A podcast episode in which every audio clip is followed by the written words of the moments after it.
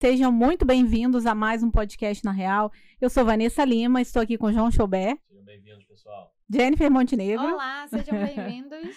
e lembrando para vocês que esse é um episódio patrocinado pela Levilo, então tem, vai estar todos os contatos aqui embaixo, se vocês quiserem saber um pouco mais, vai estar tudo aqui na descrição, tá? E hoje a gente está recebendo um super convidado, vou apresentar aqui ele para vocês, tá? Hoje a gente vai conversar com Vinícius Vieira, formado em administração, foi bancário, piloto de helicóptero, é pentacampeão brasileiro de, de jiu-jitsu e proprietário da academia Kyoto Brasília Jiu-Jitsu. Seja muito bem-vindo, Vinícius. Obrigada pela sua presença aqui conosco. Muito obrigado pelo convite. Bem-vindo. Vamos lá, vamos começar. Tirando você da zona de conforto, né? pra, aqui falar eu sou faixa branca. Vai ser mais difícil que lutar aqui. Vai, vai, vai. Já tô até suando. Ó, e é um prazer ter você aqui conosco. E conta pra gente aí que tá, pra quem tá nos assistindo, como foi essa transição, né? De bancário, piloto, para atleta, né, que você e para dono, né, para empreendedor. Como que foi essa, como que é a sua história, né? Conta aí um pouquinho pra gente. Muita coisa diferente, né? Vai é, de um lado pro outro. outro. Mas eu, minha paixão sempre foi o jiu-jitsu desde novo. Eu comecei no jiu-jitsu com 8 anos de idade. Uhum. E eu sou de uma época que o jiu-jitsu não tinha a visibilidade que tem hoje, né? Então você via um cara que era campeão mundial na faixa preta, se machucava às vezes lutando no torneio e não tinha dinheiro nem para pagar o, o, digamos, conserto, né, do próprio braço. Não tinha uhum. dinheiro para pagar ali para botar um gesso no braço. Então, algumas coisas que eu fui vendo assim ao longo da, da minha trajetória me desanimaram com o jiu-jitsu. E aí eu busquei outras fontes de renda que eu acreditava na época que fossem mais é, é, que iam me levar a um futuro melhor. Então eu, eu, busquei o caminho de ser bancário e depois me interessei pelo, pela pilotagem e aí fui virei durante alguns anos piloto de helicóptero e eu fui acompanhando a evolução do jiu-jitsu é, como é, a visibilidade que, que ele passou a ter, o retorno financeiro que ele passou a ter em diferentes nichos, uhum. é, não só de, de como empresário, mas como atleta, como a, às vezes até fazendo é, vídeos, propagandas e tudo mais. E aí eu falei, opa, acho que o mercado deu uma aquecida, está na hora de voltar a fazer o que eu mais gosto. E aí voltei uhum. pro, pro jiu-jitsu. Legal. E você começou no jiu-jitsu desde criança, assim? desde oito anos. Oito meu anos pai já tinha verdade. lutado, tinha parado, estava parado e tal. E aí ele falou para mim, Vinícius, judô ou jiu-jitsu?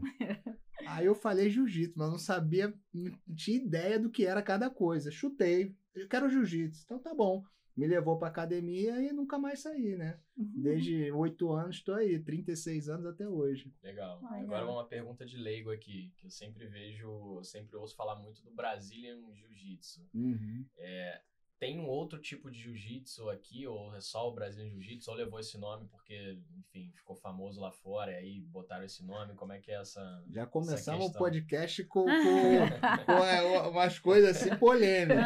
Vamos lá. O, a família Grace, ela, ela difundiu o jiu-jitsu, né, não só no Brasil, como para o mundo inteiro, uhum. através da, do Hélio Grace, do Carlos Grace, irmão Sim. dele, a família Grace como um todo. Então, o jiu-jitsu ele passou a ter uma, uma técnica muito mais refinada, muito mais definido o que era jiu-jitsu aqui no Brasil. Uhum. Então, hoje a gente tem muita visibilidade em todos os continentes, graças aos brasileiros que viajaram ou ao, aos as pessoas que são de outros países, mas que tiveram aula com os uhum. brasileiros. Uhum. Então, os brasileiros até hoje eles querem carregar esse nome de Brazilian Jiu-Jitsu como uma forma de retribuição né, é, é, e reconhecimento de tudo que fizeram Todavia, no exterior, o pessoal não quer mais defender o nome de Brasil, né? Então, uhum. o americano muitas vezes chega e fala: não, é, não é não é mais Brazilian Jiu-Jitsu, é American Jiu-Jitsu. e aí o cara do, da Europa quer falar diferente também. Então, tem um movimento para acabar com isso, mas a gente está relutando, né? Está querendo esse reconhecimento. Boa. Então aqui dentro do Brasil é tudo brasileiro Jiu-Jitsu. É Brasília Jiu-Jitsu. Quem, tem... quem, falar o contrário, a gente já leva o tatame e pega eles. Isso aí. Muito, Muito bom. bom. É, e tem muitos atletas, né, que têm sucesso. Já vi é, abrindo seus empreendimentos e muitos atletas também que têm sucesso no esporte mesmo. Como que o esporte colabora assim para o sucesso profissional? Eu acho que o jiu-jitsu hoje em dia é para todos, uhum. para crianças, para adultos, para pessoas que estão entrando na terceira idade. Então, o jiu-jitsu não é só para quem quer ser profissional de jiu-jitsu. Hoje nós temos grandes CEOs de grandes empresas. Claro que você tem que atender a, a, a necessidade do seu cliente. Se seu cliente é um, é um grande CEO de uma empresa, muito bem sucedido, e ele quer competir jiu-jitsu, beleza, ele vai competir jiu-jitsu. Só se é aquele cara, ah, não quero, não posso me machucar de jeito nenhum, tem que ter um treinamento diferenciado, eu tenho que ter uma aula particular. Então você vai fazer um atendimento diferenciado para aquele cara. Mas uhum. eu acho que o uhum. jiu-jitsu traz retornos para todos, de todas as idades, que são muito positivos como autoconfiança, você se torna uma pessoa mais equilibrada, e todas essas coisas você leva também para o âmbito profissional. Uhum. Quando você aprende a, os benefícios do jiu-jitsu, eles não ficam limitados às quatro paredes do tatame. Você leva isso para sua casa, leva isso para o teu trabalho, e acaba que todo mundo fica sendo beneficiado com isso. Boa, Muito legal. legal. É, porque pegando até pelo lado pessoal, eu fiz karatê. Aí, mais uma curiosidade aí que você não sabia. Fui campeão estadual de, de Opa! Karatê, né? Mas também tudo criancinha. E eu lembro que a gente falava, eu tinha, sei lá, 10 anos. E a gente falava muito, falavam-se muito na academia de respeito, de disciplina, então tinha muito essa questão de pegar um, fazer um projeto social dentro de uma escola e aí levar a galera para essa pegada mais de, de, de disciplina e etc. Então, você acha que a arte marcial realmente é um instrumento de educação? Ela pode ajudar muito, sei lá, numa família, na educação ali do, dos filhos? Como é que você encara a arte marcial de uma forma geral? Eu acho que não só pode, como deve. Uhum. É, eu tenho uma premissa lá na minha academia que é o seguinte: se é só para dar aula de jiu-jitsu para a criança e não participar da educação dela, da formação dela, eu nem quero, vou ser sincero, não me satisfaz pessoalmente. Uhum. O lema da nossa academia para as crianças é respeito, disciplina e dedicação. Uhum. Então, no, nós pegamos esses três lemas e incluímos na graduação das crianças hoje. Então, uhum. Então, como funciona? A, a, criança, por exemplo, tem que ter respeito. Aonde? No tatame. Uhum. Aonde? Em casa, no colégio, no, no âmbito ali dos, da, da, das amizades dele, no play, onde quer que seja. Então, se ele falhar em algum desses lugares com aquele quesito, que é o respeito, ou a disciplina, ou a dedicação, ele perde a graduação. Uhum. Então, ele não vai evoluir para outras faixas. Então, é, é, é faz parte Legal. do nosso trabalho saber se a criança está tirando nota ruim, se está faltando com respeito com o pai, se brigou, se não brigou. Tudo isso tem que ser trazido para a gente. E eu gosto de participar disso, porque é, eu fico satisfeito, não é, ah, o cara lutou um campeonato, foi campeão estadual, beleza, isso aí todo mundo faz.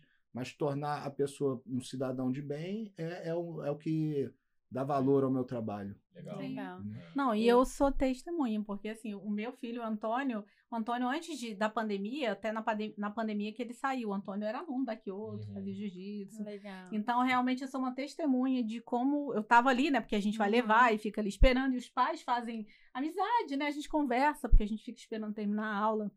E realmente é muito importante, porque a gente estava até, eu vim de carona com o Vinícius, a gente estava conversando sobre isso, né, no uhum. carro antes de chegar aqui dessa questão do mundo que a gente vive hoje, né? Que, de respeitar a hierarquia, de saber que o professor na escola, ele é uma autoridade. Uhum. Você tá na academia, você tem ali o seu mestre que tá te ensinando, ele é uma autoridade. Então, o seu pai e a sua mãe são autoridades, né? Você vai numa igreja, tem uma autoridade. Então, a importância de ensinar desde criança a ter educação, a saber se portar nos lugares, né?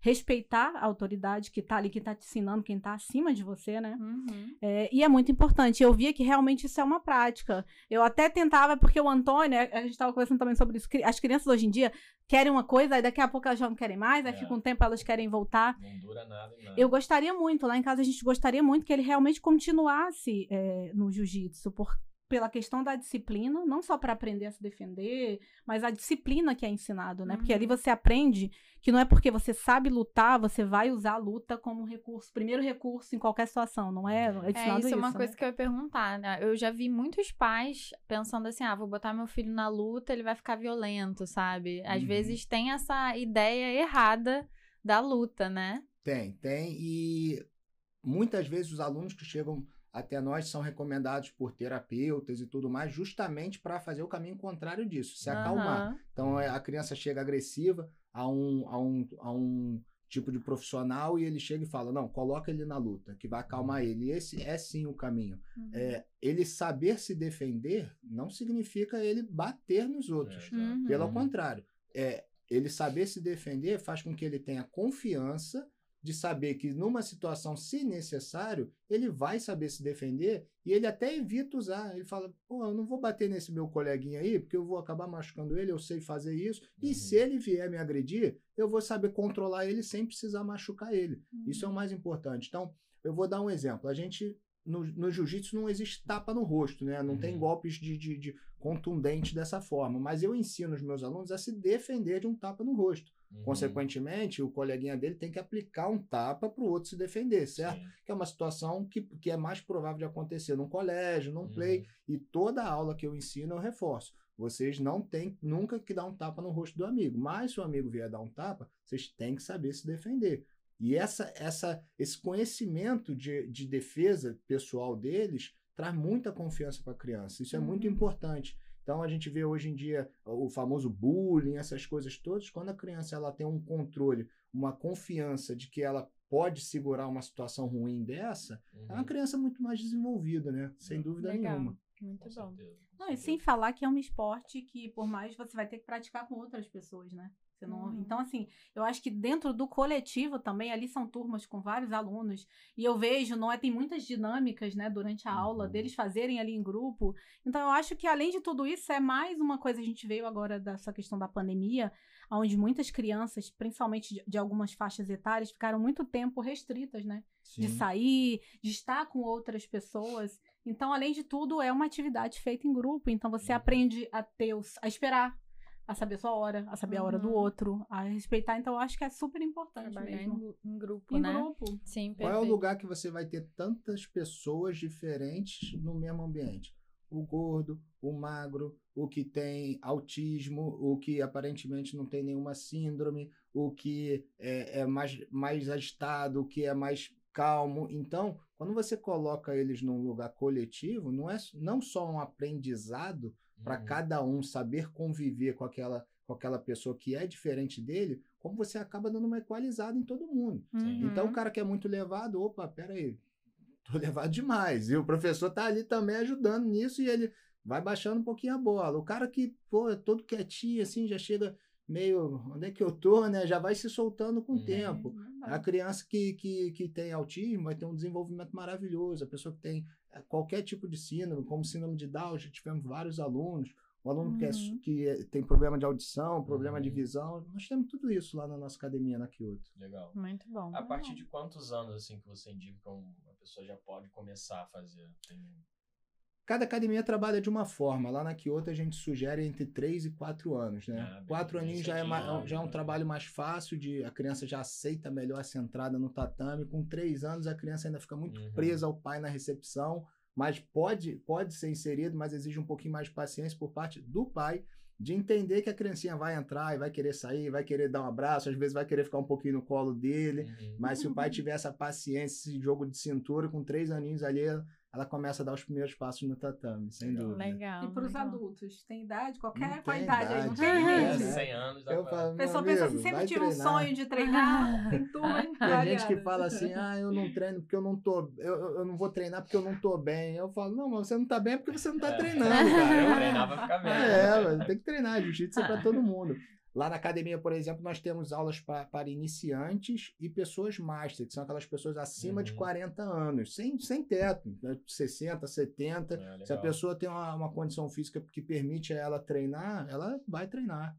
Legal. E vai fazer bem para ela, sem dúvida. E Muito puxando bom. aqui para o nosso lado, um pouco do, do lado empreendedor. O que, que você acha mais difícil? Lutar ou empreender? Assim, qual foi a mais dificuldade? Fala aí na real. Empreender ou ser um atleta? Assim, Olha, lutar é, é, uma coisa que, assim, é uma realização pessoal muito legal, que eu gosto muito de competir, mas não é o meu ganha-pão principal, né? Meu ganha-pão é ter que empreender, uhum. é ter academia, ter os alunos, recuperar os alunos que saíram, é, é pegar novos alunos no mercado, Sim. trazer para dentro da academia, não é uma tarefa fácil, não.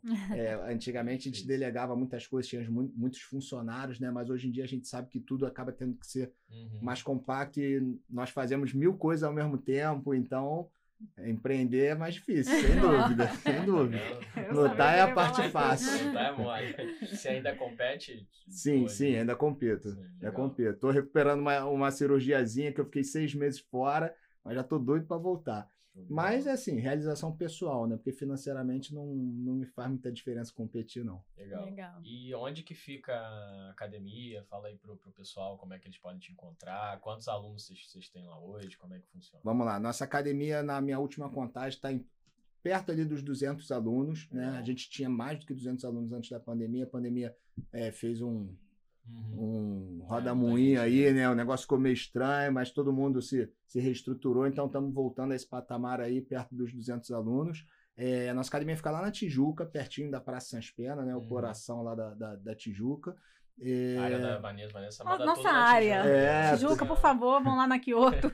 Tijuca, tijucano, né? O único que tem, que pode se chamar de é, tijucano. Lá na nossa terra. Na nossa terrinha. Tijuca. E é a Kyoto. A Kyoto é, é uma das academias mais tradicionais de jiu-jitsu do mundo, uhum. né? Justamente porque nós, nós viemos falando da família Grace Sim. e o nosso grande mestre, que foi, que é o meu mestre, uhum. foi discípulo direto do, do Hélio Grace. Uhum, então é um dos caras mais, mais mais graduados hoje no jiu-jitsu. Nossa academia tem muita tradição. São 58 anos no Legal. mesmo lugar ali na Caramba. Tijuca. Legal. Dos quais 28 eu faço parte. Caramba. Tô aí na metade, né? É. Mas mais aí, mais 28, 30 pela frente aí. Depois você corta essa parte, senão o pessoal vai ver que eu tô ficando velho, entendeu? Pô, tô em 50 anos já aí. Muito bom. Cara, tem uma dúvida aqui bem aleatória também, que é o seguinte qual o tempo que uma pessoa em geral, assim, média, demora para chegar, sei lá, numa faixa preta? Porque eu, de curiosidade, eu tenho muitos amigos que, que fazem jiu-jitsu e eu vejo, porque assim, eu, eu falei, fazer karatê, eu, eu tenho a impressão que é muito mais, era muito mais rápido essa passagem de faixa ali, por exemplo, porque eu vi uns amigos muitos e muitos e muitos anos e não saíam do início, assim, ou, ou era mais difícil essa passagem de faixa, eu sempre fiquei com essa curiosidade na cabeça. Tem algum outro pré-requisito para você ultrapassar uma faixa? É por tempo, por experiência? Como é que funciona essa, essa graduação? A graduação no jiu-jitsu ela vai de critério de cada academia para poder graduar o seu aluno para a próxima etapa, mas a Federação Internacional ela impõe alguns pré-requisitos. Uhum. Então, cada faixa tem um tempo mínimo estabelecido, sendo que há algumas exceções. Exemplo, o cara ganhou um campeonato mundial, aí esse uhum. tempo pode ser reduzido. O cara ele já veio sendo graduado nas faixas infantis, então esse tempo pode ser reduzido. Agora, tem academia que o cara vai, o professor vai olhar para o aluno e vai falar: ah, esse aluno não, não tem condição de passar para a próxima faixa, vai segurar ele 10 anos na mesma faixa. E vai uhum. ter academia que o cara vai falar: não, esse cara é muito bom, ele tá sempre aqui, é um cara de pô, bom caráter, é um cara que ajuda na aula e vai querer passar ele mais, mais, mais rápido para a faixa seguinte. Então, uhum. a gente ainda não tem uma coisa tão clara, isso é uma discussão que tem, existe muito no jiu-jitsu uma forma de definir melhor os critérios para as mudanças de faixa, mas ainda isso não está tão bem definido. Mas a Federação Internacional tem a regra escrita. Uhum. E aí cada professor faz a interpretação que ele achar melhor para poder graduar os alunos deles. Entendi. Entendeu? Legal. É, fica uma coisa também personalizada. Você vai acompanhando o aluno, né? E vendo o desempenho, como você falou, que muitas vezes não é só também na técnica, né? Em outras. Exatamente. Em outras condutas, para ver se a pessoa merece. Né? Você vê cada academia com um sistema de graduação diferente. Eu atualmente adotei um sistema que eu cobro a presença do aluno, ou seja, quanto mais ele, ele estiver presente, mais rápido ele se gradua, mas ao mesmo tempo, quando ele atinge um pré um, uma quantidade mínima de, de, de, de horas, uhum. de, de, de, dias de treino, eu vou avaliar ele no final, para ver Sim. se não só é, ele foi é, assíduo, mas se ele tem técnica para ir para a faixa seguinte. Mas isso é um critério meu, da minha academia. Cada academia uhum. vai ter um critério diferente. E tem, tipo, uma prova para essa passagem de faixa? Ou você que vai decidir? Feito assim, pela se... federação, não. A academia, se quiser impor uma, um Também tipo de avaliação, ela fica a critério dela. Não, e a cerimônia de troca de faixa receber é tão bonita. Eu tive a oportunidade é, né? antes da pandemia de ir. Nossa, é muito legal, assim. Porque se reúne a família inteira, né? É. Aí é. a família, vai o vô, vai o tio, é. todo mundo. É. Aí junto ali, a gente, você fez, foi essa, a que eu fui, a do Antônio, Foi ali na Praça da Bandeira. Tem um, um, sei, clube, um lá, isso. Nossa, mas assim, foi um dia assim que você fica lá, porque é muita gente, é, é muitas turmas. Sim. E você fica lá, família reunida, aí tem a do coisa ano seguinte foi mais maneira ainda. Ah. Já não tava mais. Uh, e aí é tão gostoso, assim, você vê as famílias reunidas, você vê as Ah. crianças super felizes, assim, e, né, e é tão, é, realmente é uma cerimônia muito bonita. Eu acho que a gente precisa manter a tradição, né, essas tradições que muitas vezes vão se perdendo com o tempo. Você vai valorizando cada conquistazinha ali que você tem, né, você, Uhum. aí só vai um, um- Uhum. anda um degrauzinho, aí depois no outro ano tem outro, e é muito Uhum. importante curtir esses momentos em família. Demais. Quando eu era mais novinho, lá para os 10 anos, eu, eu lembro como se fosse hoje, eu entrando no carro do meu pai, meu pai me buscando na academia, e eu querendo contar cada detalhe do treino. Né? Pai, eu ganhei de fulano, eu perdi de ciclano, eu fiz isso, fiz aquilo. E era o máximo para mim ter que contar como é que foi. E hoje em dia, é, assim, não é bem uma crítica aos pais, porque a vida anda muito corrida de todo mundo, né? As pessoas têm que cumprir metas, horários, senão Sim. perde o emprego, é, tá uma loucura, né? Tudo muito corrido. Mas a gente vê hoje cada vez mais os pais se distanciando dessa participação dos filhos no tatame. Uhum. Então ele deixa o filho ali, vai embora. Tem pai que eu nem conheço, que só matriculou o filho, quem Não leva ali, é a né? babá, é, é- é a secretária e tal. E quanto mais você conseguir participar desse desenvolvimento da criança, melhor. Porque não é só é- é, não é só ver o seu filho treinar jiu-jitsu, mas é você ver que ele tá querendo te demonstrar algo. Olha a minha evolução, pai. Olha o que, que eu fiz. Uhum. E isso, quando é só contado, não é a mesma coisa que quando teu pai tá ali vendo, tá Vendo, entendendo? Uhum. Então, às vezes, eu tento incentivar alguns pais que eu vejo que não tem, não tem ido tanto na academia. Pô, vai lá um dia assistir o treino do seu filho. Não Uhum. custa. Às vezes, eu, eu monto alguns movimentos de treino aos sábados. Aí eu convoco e falo, ó, treinão dos pais. Uhum. E aí o pai bota uma roupa de ginástica e a gente mistura os pais com as crianças para Ah, tentar é fazer essa legal, integração, legal. entendeu? Muito Acho bom. muito importante. É, não de deixa de ser um momento ali, pai Sim, e filho, sim. mãe e filho. E eu ia sempre é, levar, né? Porque aí era mais ou menos uma hora de aula. E eu ficava ali, você conversa e você realmente acompanha a evolução. Eu vi Uhum. ali a evolução toda semana, Uhum. passando os meses. O Antônio era uma criança que o Antônio ele é muito assim, ele não é ele é aquela criança que não vai Pra ele, eu lembro que quando ele chegou aqui no início, pra ele poder pegar uma outra criança e lutar, ele ficava muito assim receoso. E aí, com o tempo, você vai vendo a evolução realmente. Aí ele já tinha mais confiança, já sabia que não ia mais com o amiguinho, já ia, porque ele tinha aquela coisa, pegava assim, sabe? Com medo. Com medo. Então você vê a evolução e realmente é, é muito importante. Eu acho que Legal. os pais aí que estão nos assistindo é muito importante. Eu acho que a gente está com a vida tão corrida e a gente acaba não tendo esses momentos né, Verdade. com os filhos. Imagina você entrar num auditório que esteja cheio de pessoas, assim, subir num, num palco para falar para as pessoas. É um desafio muito grande, né? Uhum. Agora, você imagina uma criança tímida entrar num ambiente fechado ali com 20, 30 crianças, todo mundo correndo para lá e para cá, e ela, caramba, onde eu tô, sabe? Uhum. É, é, é um desafio muito grande para ela. E a partir do momento que a gente convence ela de entrar no tatame e coloca aquela, aquele kimono nela, tipo, tu tá vestindo uma armadura nela já. Uhum. Ela fica, nossa, já, já se sente poderosa. Ali você já tem a primeira evolução dela. Sim. E aí, a partir do momento que ela começa a interagir com as crianças, interagir com o professor, respeitar o professor, entender que existem limites Uhum. e cumprir esses limites sem questioná-los e tudo mais, olha a evolução toda acontecendo. Isso é muito legal, cara. Sim. Muito Eu bom. sou muito realizado fazendo isso. E Muito bom. Vinícius, você sempre teve vontade de empreender, porque antes você era bancário, piloto, e já existia já essa vontade, sempre existiu, ou foi algo, o que, que foi essa virada de chave, assim? Sempre, que- sempre. Eu sempre eh, tive vontade de ser dono de alguma coisa. Então, tipo, minha fase de bancário foi uma fase ruim, que eu falava assim, cara, vai ser muito difícil ser dono de um banco, cara. Não é tão simples ser dono de um banco. Mas eu pensava, cheguei, a- cheguei a estudar como, como ter uma financeira. Eu cheguei, juro. Porque eu falei assim, cara, eu preciso ser dono de alguma coisa. Vou ser dono de quê? De restaurante? Não, mas restaurante não é muito minha praia. E aí, quando eu fui pra aviação, eu sempre ficava observando meus chefes assim, sabe? Falava, pô, mas por que, que ele não faz isso? Isso vai gerar mais resultado. Por que, que ele não faz aquilo? Eu lembro até hoje que uma vez eu, é, a, a empresa que eu tava, de aviação, ela quebrou. E aí me colocaram de, de aviso prévio, né? Daí a empresa, a Uhum. empresa inteira ia, ia, ia ser ex- extinta. E aí os caras que entraram falaram assim: outros dois sócios que compraram a empresa falaram assim: não, não, o Vinícius não vai ser mandado embora, não. Pode rasgar o aviso prévio dele. A gente quer ele aqui conosco. Aí, Vinícius, senta aqui. Eu formado em administração né, de, de Uhum. empresas. me explica aí quais são os pontos fortes, pontos fracos da empresa. Aí eu comecei, falei, ó, é isso, é aquilo, vamos lá, a gente tem que melhorar isso, aquilo. Os caras, não, você é nosso, cara, uhum. fica aqui. Então eu sempre tive esse desejo de ser dono de alguma coisa mesmo e que bom que foi no que eu mais gosto, né? Uhum. Jiu-jitsu. Uhum. Juntou útil ao agradável. É. Né? Muito bom. E quais são os seus, seus planos aí para o futuro da, da academia? Tem alguma novidade vindo por aí? O que, que você está tá imaginando aí para os próximos anos?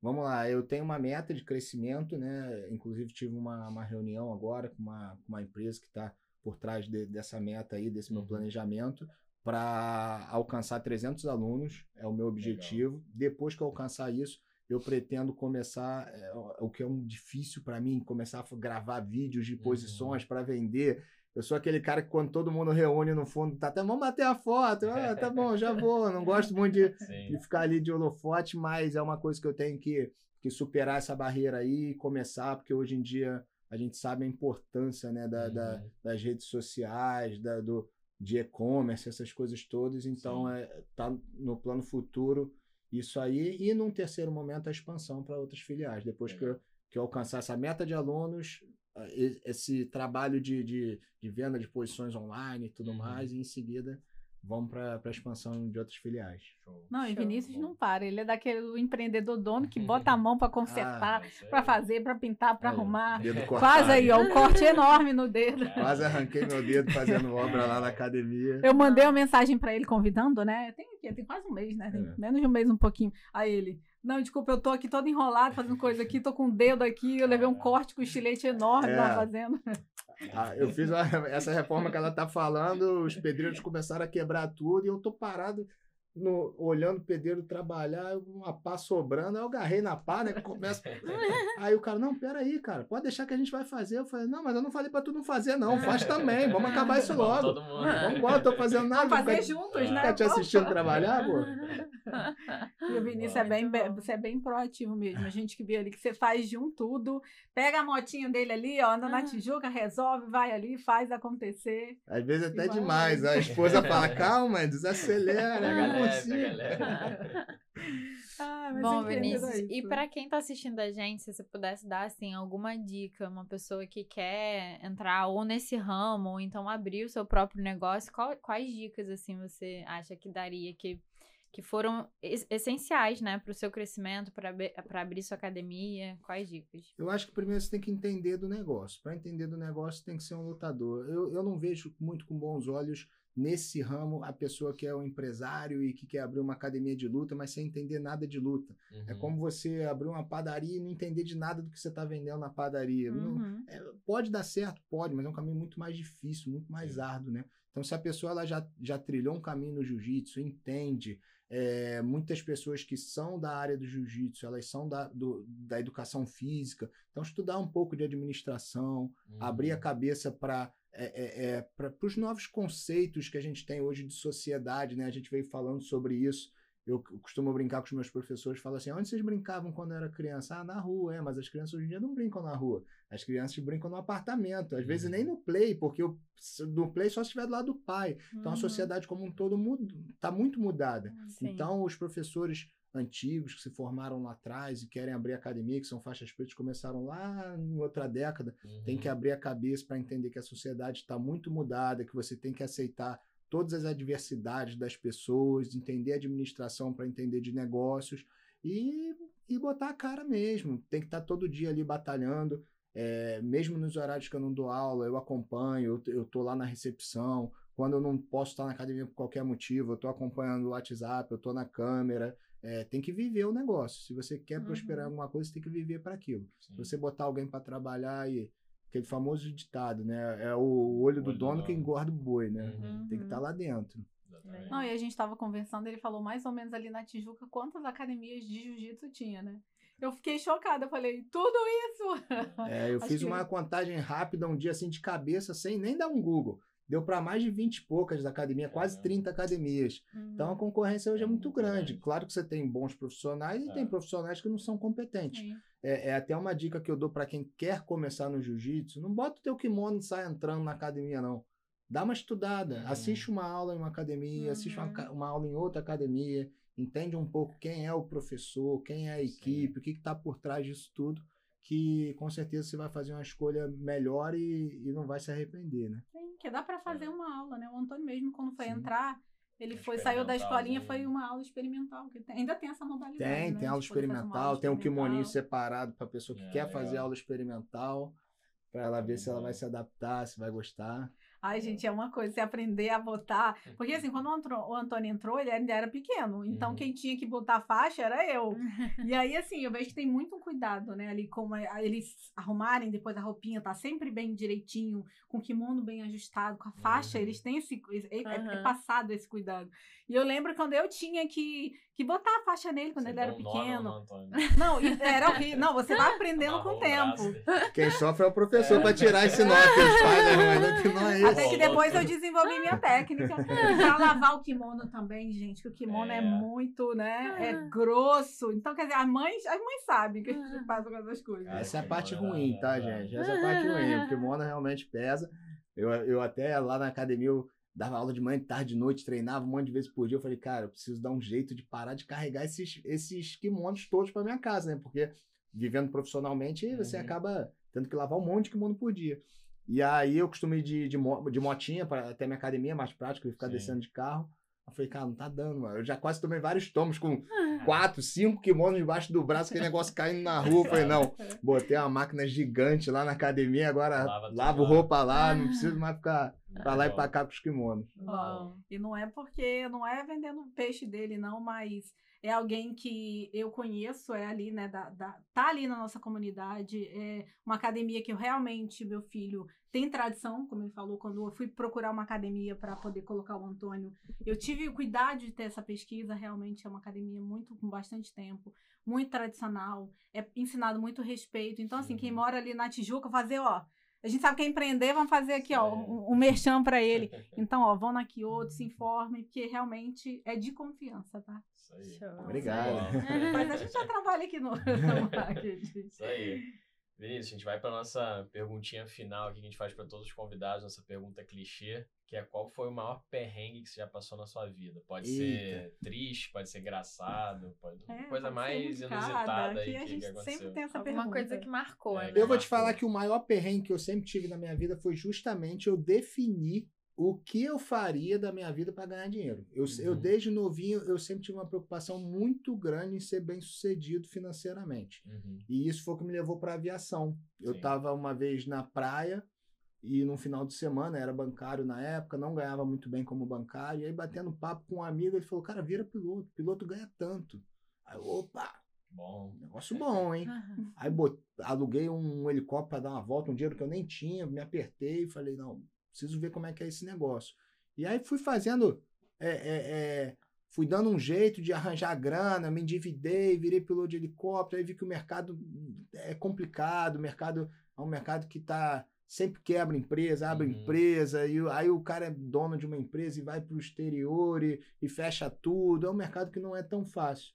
E eu falei, pô, não quero isso. Aí fiquei mal de novo. Falei, pô, o que, que eu vou fazer para ganhar dinheiro? Eu falei, cara, vou pro jiu-jitsu. Uhum. Dessa vez, mesmo que não dê certo, eu vou fazer o meu melhor. Uhum. Então, foram muitos anos de, de não ter certeza do que eu faria da minha vida e ao mesmo tempo com essa preocupação financeira muito grande. Para vocês, vocês entenderem, com 27 anos, eu era técnico de informática, bacharel em administração, técnico como piloto de helicóptero uhum. e eu estava ganhando mil reais, dando uma, uma aula num horário de jiu-jitsu. Eu falei, cara, o que, está errado? Uhum. E aí, largo de novo jiu-jitsu? Vou para onde? O que, que eu faço? E aí eu falei, não, não vou largar e vou fazer o meu melhor. Uhum. E vamos ver até onde vai. Mas dando o meu melhor, o melhor mesmo, de uma forma que eu nunca dei. Nem quando eu competia um, sei lá, 20 campeonatos no ano. Não, dessa forma eu tenho que ser inteligente, tem que botar aluno para dentro da academia, eu tenho que entender como o mercado funciona. Uhum. E aí fui uhum. trabalhando, trabalhando, trabalhando, aí entrei como sócio, depois fiz uma proposta para comprar a academia e hoje Legal. em dia a academia é só minha. Então meu maior perrengue sempre foi saber o que eu faria da minha vida. E eu acho que muitas pessoas passam pela mesma coisa. Uhum. Às, às, vezes pessoas até mais velhas do que eu, com 30, 40, caramba, uhum. o que, uhum. que eu vou fazer da minha vida? Mas eu acho que a oportunidade ela bate quando você está atento a coisa casa. Uhum. Então, todo mundo vai ter uma oportunidade em algum momento, mas tem que estar tá preparado para abraçar. Isso aí.